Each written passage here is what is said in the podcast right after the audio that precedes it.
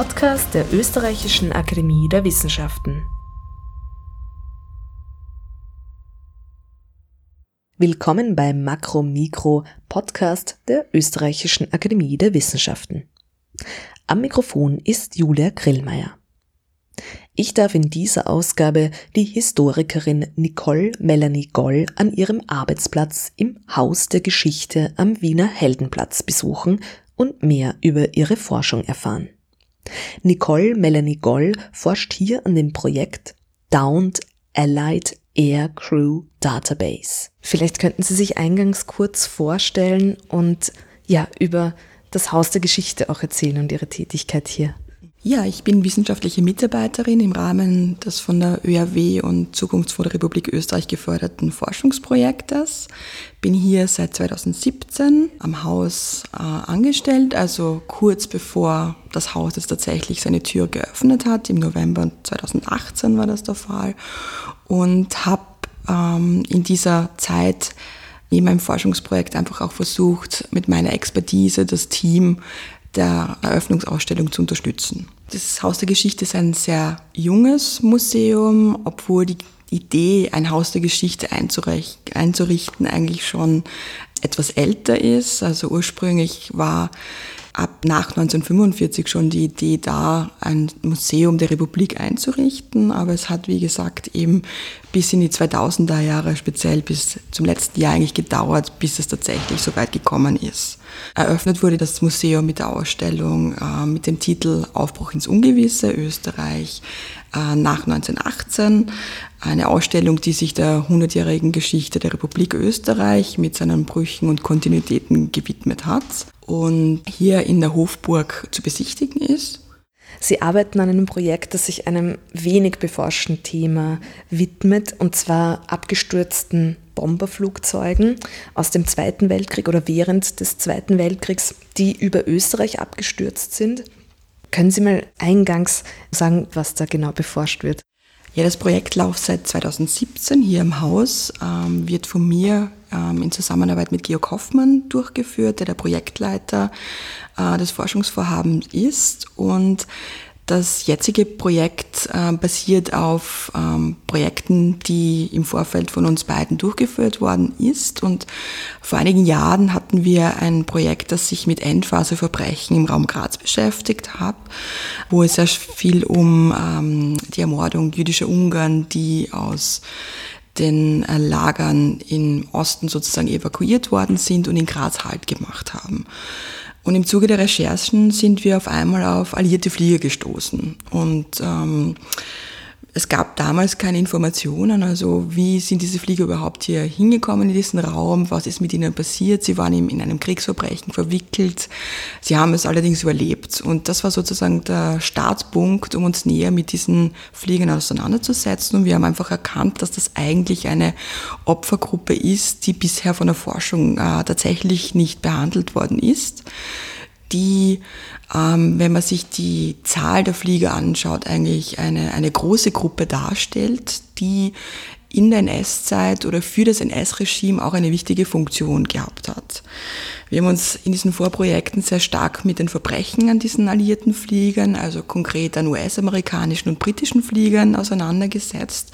Und das war sozusagen die Basis für dieses neue Forschungsprojekt, das hier eine Datenbank vorsieht, die ähm, eigentlich Downed Allied Air Group Database heißt, in der nun endlich alle Daten, die bisher gesammelt worden, ähm, erfasst sind und die schließlich dann auch, das sieht das Projekt vor, dann öffentlich zugänglich sein sollen und einfach auch den Ausmaß dieses neuen Kriegsschauplatzes eigentlich anschaulich darstellen sollen. Wir haben als Partner Peter Andorf und Martin Kirnbauer von der ÖRW die sozusagen Digital Humanities Spezialisten sind und eben für die Umsetzung äh, zuständig sind und diese Datenbank aufgebaut haben. Und ich glaube, ich kann jetzt schon sagen, dass diese Datenbank einfach auch sehr viele Möglichkeiten der Recherche und für die Wissenschaft einfach auch bieten wird. Genau, die Downed Allied Aircrew Database DAACDA ist das Kürzel, die ist gerade auch online gegangen, das heißt, man, man kann das auch schon, schon ansehen. Und da sind die, ihre Forschungsergebnisse auch auf einer Landkarte verzeichnet und das ist ja auch öffentlich zugänglich. Das heißt, da braucht man auch kein kein Forschungsprojekt oder ein Antrag oder wie auch immer, sondern das kann jeder einsehen. Wie äh, nutzt man denn diese Seite am besten oder was gibt es denn da für äh, unterschiedliche auch Zugänge zu dieser Seite, die vorgesehen sind? Mhm. Also diese Datenbank ist öffentlich zugänglich, man braucht keine Zugangscode. Äh, man kann hier, ich sage jetzt fast jeden einzelnen Flieger, der über Österreich als auch über Ungarn und Grenzgebiete oder damals sozusagen zu unter Anführungszeichen Österreich zugehörigen Gebieten abgestürzt ist, verfolgen.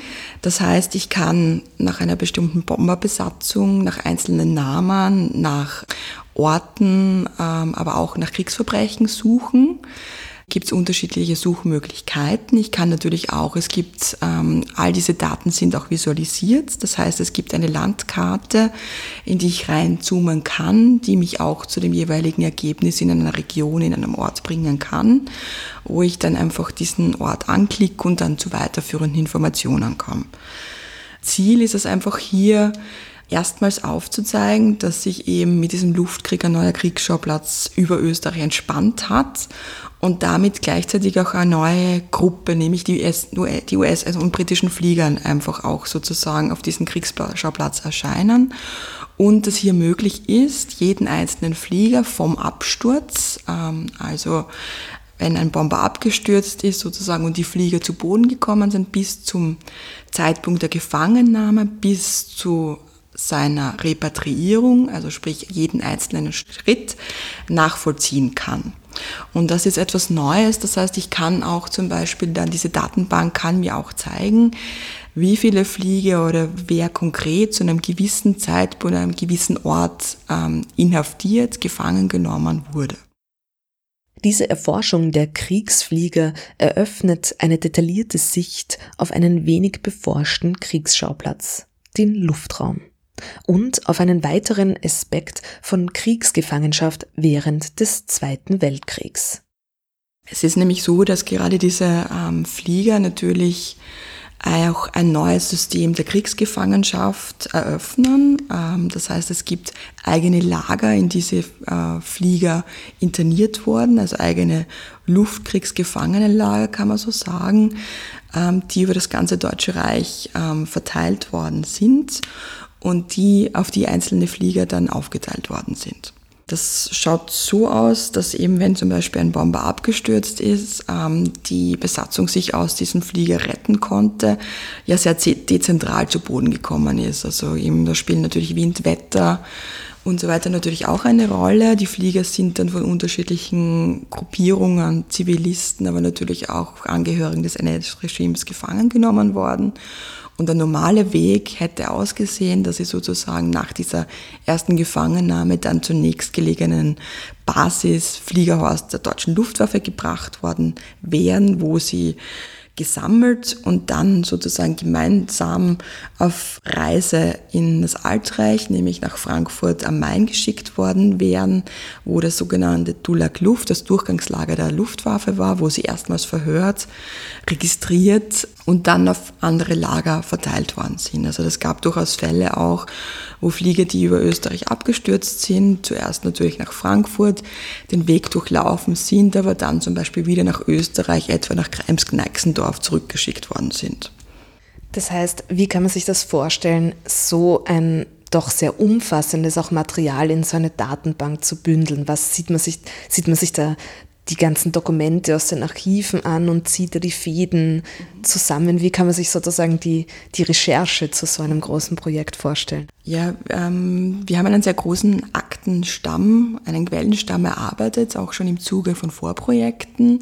Das heißt, wir haben uns nicht nur US-amerikanische Quellen äh, in US-amerikanischen Archiven angesehen, die natürlich auch aufgrund der Tatsache, dass Österreich vor allem ein amerikanischer Kriegsschauplatz war, der vor allem von der US Army Air Force aus Italien aus geführt wurde, darstellt. Das heißt, ein Großteil der Akten stammt aus US-amerikanischen Archiven, aber natürlich auch britischen, österreichischen und deutschen Archiven.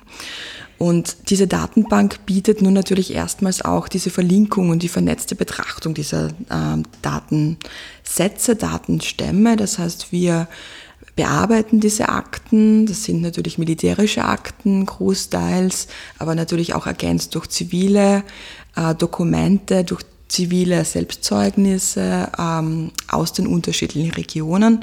Und diese Vorgehensweise erlaubt jetzt erstmals auch ein umfassendes Bild äh, von einzelnen Abstürzen. Also die gemeinsame Betrachtung unterschiedlicher Akten in Zusammenschau und sozusagen auch durch die Möglichkeiten, die einfach eine Datenbank bietet, ähm, schafft natürlich auch Möglichkeiten, ähm, also gute Möglichkeiten, ähm, diese, diese Infos sichtbar zu machen. Und nicht nur der Wissenschaft sichtbar zu machen, sondern natürlich auch anderen Nutzern, etwa nicht nur private Nutzer, aber vielleicht also zum Beispiel auch unterschiedliche Kooperationspartner, die wir im Vorfeld für dieses Projekt gewinnen haben können. Ähm, ein wichtiger Kooperationspartner ist zum Beispiel das US äh, Department of Defense, die eine eigene Stelle hat, die äh, sich weltweit mit der Suche nach Vermissten beschäftigt und mit der wir etwas länger schon zusammenarbeiten und die ähm, natürlich auch in Österreich noch über 200 Männer vermissen. Das heißt, auch hier besteht großes Interesse auch unter, ähm, an diesen ähm, Daten, die wir einfach im Zuge der, der Recherche erarbeiten und zur Verfügung stellen.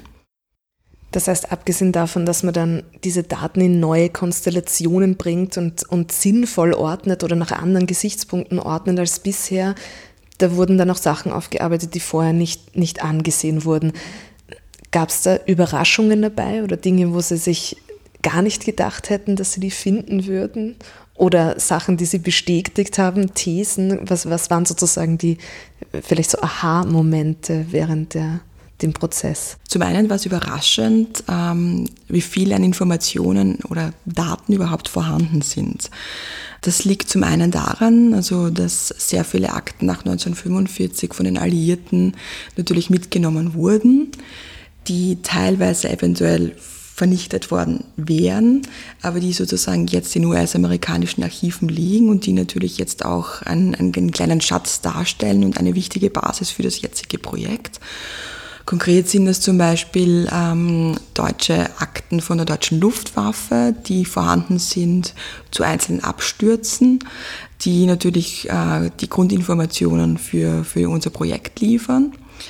Zum anderen waren wir insgesamt überrascht eigentlich tatsächlich an der Fülle an Informationen. Also einfach die, wenn man gräbt, wenn man in Archiven gräbt, dann auch tatsächlich hier sind und die einfach ein sehr umfangreiches Bild geben und einfach zeigen, dass zum Beispiel ein Aspekt, der natürlich in dieser Datenbank vorhanden ist, sind diese, ist die sogenannte Fliegerlynchjustiz und diese War Crime Cases, die sich konkret mit diesem äh, Verbrechenskomplex auseinandersetzt, aber wie akribisch zum Beispiel zeitgenössisch nach 1945 von unterschiedlichen Behörden eigentlich nach den eigenen Angehörigen der Streitkräfte sowohl von Briten und US-Amerikanern gesucht wurde und hier erstmals sogar in den ersten Nachkriegsjahren konkret auch einige Gerichtsprozesse gegeben hat, ähm, wo auch Verbrechen gelöst wurden, aber wo sozusagen dann irgendwann auch ja vielleicht sogar das Engagement etwas nachgelassen hat. Das heißt, wie, wie kann man das am, am, besten formulieren? Dadurch, dass Sie haben schon angesprochen, das ist sehr dezentral. Das heißt, die sind dann die betroffenen, abgestürzten Mitglieder der Alliierten sind dann eventuell in, in Lager überstellt worden, aber vorerst sind sie ja mal irgendwo gelandet. Das ist ja überhaupt nicht geplant. Und dann geht es auch darum zu sehen, wie der, so der erste Kontakt dann zur Bevölkerung war. Das heißt, das ist auch so eine heikle Stelle im Projekt sozusagen, weil es eben nicht nur um so eine, wie Autoritäten mit Autoritäten umgegangen sind, sondern auch wie die Zivilbevölkerung auf diese abgestürzten Flieger reagiert hat, sozusagen. Genau, das ist ein wichtiger Punkt. Also die Flieger sind oftmals, also in vor allem, also eine Mehrzahl der Abstürze ist erfolgt in ländlichen Gebieten, oftmals auch in schwer zugänglichen Gebieten. Natürlich, wenn man sich geografisch Österreich anschaut, topografisch dann einfach auch ähm, in gebirgigen Regionen, wo sich vor allem lokale Bevölkerung natürlich sehr gut auskennt. Das heißt, oftmals äh, hat der Erstkontakt zwischen ähm, alliierten Fliegern mit der Bevölkerung stattgefunden. Und das ist eine ganz spannende Phase, weil es vielfach natürlich so ist, dass die lokale Bevölkerung vorweg das erste Mal mit einem Amerikaner oder einem Briten in Kontakt getreten ist. Und auch dazu, wenn man das auch damit verbindet, dass natürlich das NS-Regime auch sehr stark militärisch ähm, zu einem gewissen Zeitpunkt eigentlich den äh, alliierten Luftangriffen nichts mehr entgegensetzen konnte, das heißt propagandistisch reagiert hat. Mhm. Und hier versucht hat, ähm, diese US- und britischen Flieger ähm, auch natürlich zu Verbrechern zu stilisieren. Also es gab konkrete Vorgaben in den Medien, wie ähm, alliierte Flieger zu bezeichnen seien. Also das waren dann die Terrorflieger und die Luftgangster. Luftangriffe wurden nicht mehr als Luftangriffe bezeichnet ab 43, sondern das waren Terrorangriffe. Ähm, der Luftterror ist ein großer Begriff. Das heißt, hier passiert etwas und ähm, etwas, das auch, wenn man sich jetzt dann auch natürlich die Zeit nach 45 anschaut, sehr nachhaltig wirkt. Also diese Begriffe, wenn man mit Zeitzeugen spricht, sind sehr hartnäckig und finden sich immer wieder natürlich noch immer ungebrochen ähm, im Gebrauch. Aber auch eben, weil ich gesagt habe, es ist der Erstkontakt. Viele ähm, haben sozusagen auch durch, durch, die propagandistische Deutung natürlich ein gewisses Bild von diesen Fliegern, die da die Städte bombardieren, gehabt und waren oftmals, und das zeigen auch die Zeitzeugen-Interviews, überrascht von ähm, der Jugendlichkeit dieser Flieger. Also wir haben ja hier zwischen 18 bis 23-jährige junge Männer, die da in diesem Bomber sitzen, die da einen, Bomb, einen Absturz überlebt haben und sich irgendwann mit dem Fallschirm zu Boden gerettet haben, mit Mühe und Not und sozusagen hier dann von der lokalen Bevölkerung aufgegriffen werden. Und hier ist es auch ganz spannend, dass es natürlich auch ganz am Anfang sehr stark zu, zu Hilfeleistungen kommen. Also man möchte den Fliegen, die Flieger werden versorgt, sie werden sehr freundlich behandelt und das wird natürlich auch von einem NS-Regime registriert und auch ähm, sozusagen soll entgegengesetzt gebündelt werden, nämlich eben die Freundlichkeit soll ein Ende haben, man soll die Flieger entsprechend behandeln. Und gerade in dieser Phase der Gefangennahme, und das haben auch das Projekt, Vorprojekt und auch jetzt das Projekt gezeigt, in dieser Phase der Gefangennahme und der tatsächlichen Überführung in die Kriegsgefangenschaft, da passieren am meisten Verbrechen. Und von Verbrechen, das ist jetzt eine ganz weite Spann, also eine Spannweite von Misshandlungen, Beschimpfungen bis hin zum Mord. Also das ist die Phase der Unsicherheit, der Phase, wo unterschiedliche Leute, unterschiedliche Personengruppen, unterschiedliche Vertreter des NS-Regimes auch Zugriff haben und hier passiert einiges.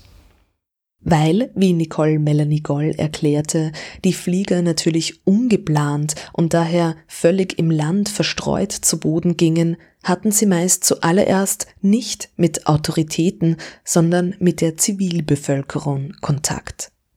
Ich habe die Historikerin gefragt, ob dieser Fokus auf die Zivilbevölkerung etwas daran ändert, wie diese Forschungsergebnisse aufgenommen werden. Gerade das Projekt und die mediale Aufmerksamkeit, die das Projekt ähm, bekommen hat, äh, zeigt eigentlich die Relevanz des Themas. Also der Luftkrieg ist ein Thema, das nach wie vor polarisiert, das teilweise berührt und das sehr hitzig diskutiert wird. Ähm, ich habe vorher erwähnt, das liegt zum einen natürlich daran, dass hier der, Luftkrieg an sich etwas ist, das äh, natürlich die zentrale Kriegserfahrung der Kriegsgeneration war. Also der Generation, die zu Hause war, sozusagen die Luftbombardement erlebt hat. Interessant ist natürlich, dass wir auch hier jetzt mit fortgeschrittenen Abstand zum Zweiten Weltkrieg und zum Ende des Zweiten Weltkriegs natürlich auch an einer Schwelle sind, wo Zeitzeugen immer weniger werden und wo natürlich ähm, irgendwann keine Zeitzeugen mehr zur Verfügung stellen würden. Aber gerade, dass diese Diskussion, die im Moment auch um den Luftkrieg geführt wird, ja nicht von der Kriegsgeneration ausgeht, sondern schon der zweiten und dritten Generation danach. Und das ist eigentlich ein sehr interessanter Aspekt. Äh, man sieht also auch nach wie vor mit diesem zeitlichen Abstand, der Luftkrieg ähm, regt auf, sage ich jetzt einfach einmal so. Das kann natürlich auch sein, der Luftkrieg ist einfach auch ähm, Heidi Uhl hat das auch geprägt, ähm, eine Opferthese, Österreich als Opfer des Nationalsozialismus und dann gibt es so die zweite Opferthese, Österreich als Opfer des Krieges und hier passt natürlich genau der Luftkrieg auch hinein. Und ähm, deswegen ist das auch so schwierig. Also wenn man sich das dann auch genau anschaut, also eben wenn man Opfer im Luftkrieg ist und wir haben aber gleichzeitig auch natürlich Verbrechen in alliierten Fliegern, also es gibt Täter, es gibt Täterinnen im Luftkrieg, aber heißt das jetzt auch, wenn man sozusagen Opfer ist, dann kann man gleichzeitig nicht Täter sein. Also hier geht es ganz stark um äh, Opfer- und Täterzuschreibungen, ganz eindeutig, die Flieger sind nach wie vor die Täter, die Protagonisten des Luftkriegs, die, die die Bomben abgeworfen haben, denen ähm, dann sozusagen Rache ähm, von der Zivilbevölkerung entgegengekommen ist. Was wir allerdings in den Vorprojekten widerlegen konnten, also es ist weniger jetzt die Zivilbevölkerung eigentlich an den Verbrechen beteiligt oder hat sie ausgeführt, sondern vielmehr ähm, lokale NS-Vertreter auf der unteren Basis, die sozusagen diese Verbrechen verübt haben.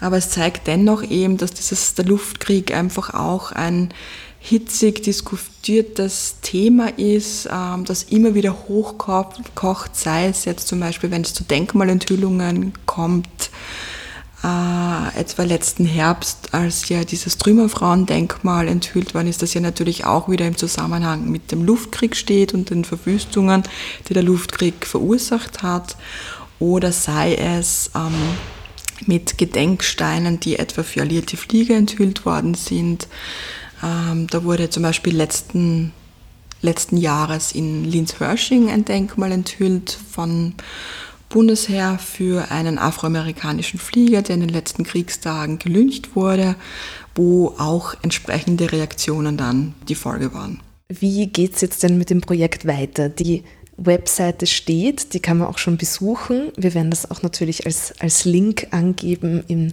in den Podcast-Show Notes. Aber das Projekt ist noch nicht abgeschlossen. Heißt das, Sie, Sie speisen dann nach wie vor Informationen ein? Ja, die Datenbank ist sozusagen noch immer Work in Progress. Das heißt, sie ist noch nicht fertig, also sind natürlich die Informationen teilweise schon abrufbar, aber wir bemühen uns darum, die Datensätze laufend zu erweitern bzw. miteinander zu verlinken. Also das ist jetzt das Ziel. Das Projekt läuft noch eine kurze Zeit bis Ende des Jahres. Wir bemühen uns aber auch um Fortsetzung des Projekts. Ähm, das heißt, wir versuchen Fördermittel ähm, aufzustellen, um das Projekt eben weiterführen zu können und eben diese Daten, die ohnehin schon da sind, einfach auch weiter zu verdichten und einfach ein umfangreicheres noch umfangreicheres Bild zu gewährleisten, als es jetzt ohnehin schon der Fall ist. Aber wie gesagt, die Datenbank ist zwar schon veröffentlicht, aber noch nicht vollständig und noch nicht alle Informationen sind, sind zur Verfügung gestellt.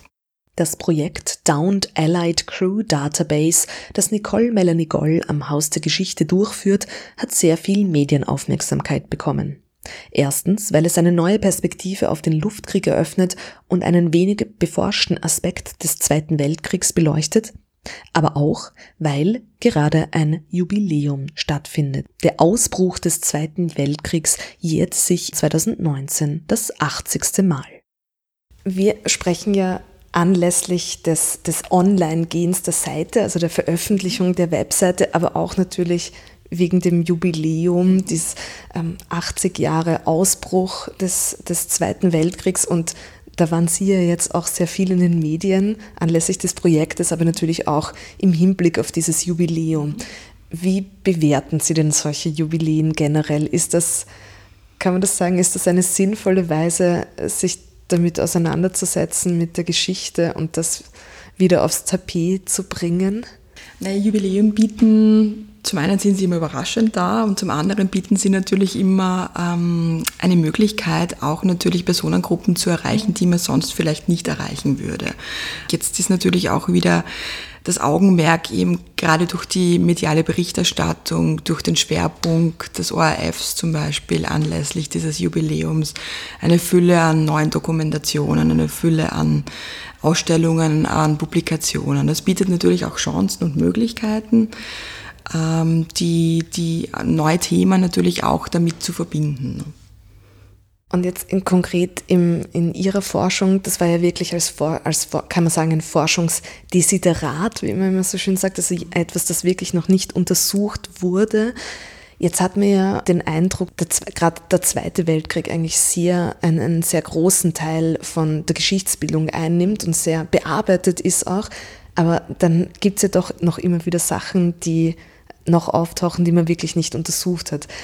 Was würden Sie denn sagen, sagen sind in Zukunft, dass so die, die spannenden Aspekte, die noch auftauchen werden? Natürlich jetzt auch auf, auf Ihre Forschung bezogen, muss nicht so ganz groß allgemein sein. Also ich würde sagen, dass es durchaus noch genügend, mehr als genügende Themen, gerade die NS-Zeit äh, betreffend gibt, die noch einer Bearbeitung haben. Ich denke zum Beispiel auch an Täterschaft, die Täterforschung ist etwas, ähm, das die es zwar schon einige Jahre gibt, aber wo es durchaus noch auch im Hinblick auf den Luftkrieg natürlich einige Punkte gibt, die noch zu bearbeiten wären. Regionale Studien, ähm, wie sozusagen auch äh, das NS-Regime oder die NS-Zeit lokal ähm, funktioniert hat das ist natürlich auch immer eine spannende Frage und auch jetzt zum Beispiel im, im Bereich des Luftkriegs ist es interessant zu beobachten, dass hier, wenn wir den Blick nach Deutschland wagen, ähm, es seit einigen Jahren eine neue Luftkriegsforschung gibt, die sich sozusagen weg von der rein militärhistorischen Betrachtung ähm, wagt und sozusagen auch diese kulturwissenschaftlichen Ansätze zulässt. Und hier ist sozusagen auch im Österreich noch, kann man so sagen, eigentlich Aufholbedarf. Etwa wenn man sich bedenkt, äh, die Gesellschaft unter Bomben, wie Herrschaft, eine Herrschaft, eine Herrschaft funktioniert, auch ähm, welche Funktion Gewalt sozusagen in dieser Gesellschaft einnimmt. All das sind natürlich spannende Fragen, die hoffentlich auch im kommenden Jahr, das werden wir sehen, anlässlich des Jubiläums, ähm, vielleicht stärker Beleuchtung finden werden. Vielen, vielen Dank für das Gespräch. Dankeschön für die Möglichkeit. Das war Makro-Mikro-Podcast der ÖRW. Heute mit der Historikerin Nicole Melanie Goll. Alle Ausgaben von Makromikro sind auf der Seite oerw.ac.at slash podcast nachzuhören und können dort auch abonniert werden. Julia Grillmeier sagt vielen Dank fürs Zuhören und auf ein baldiges Wiederhören.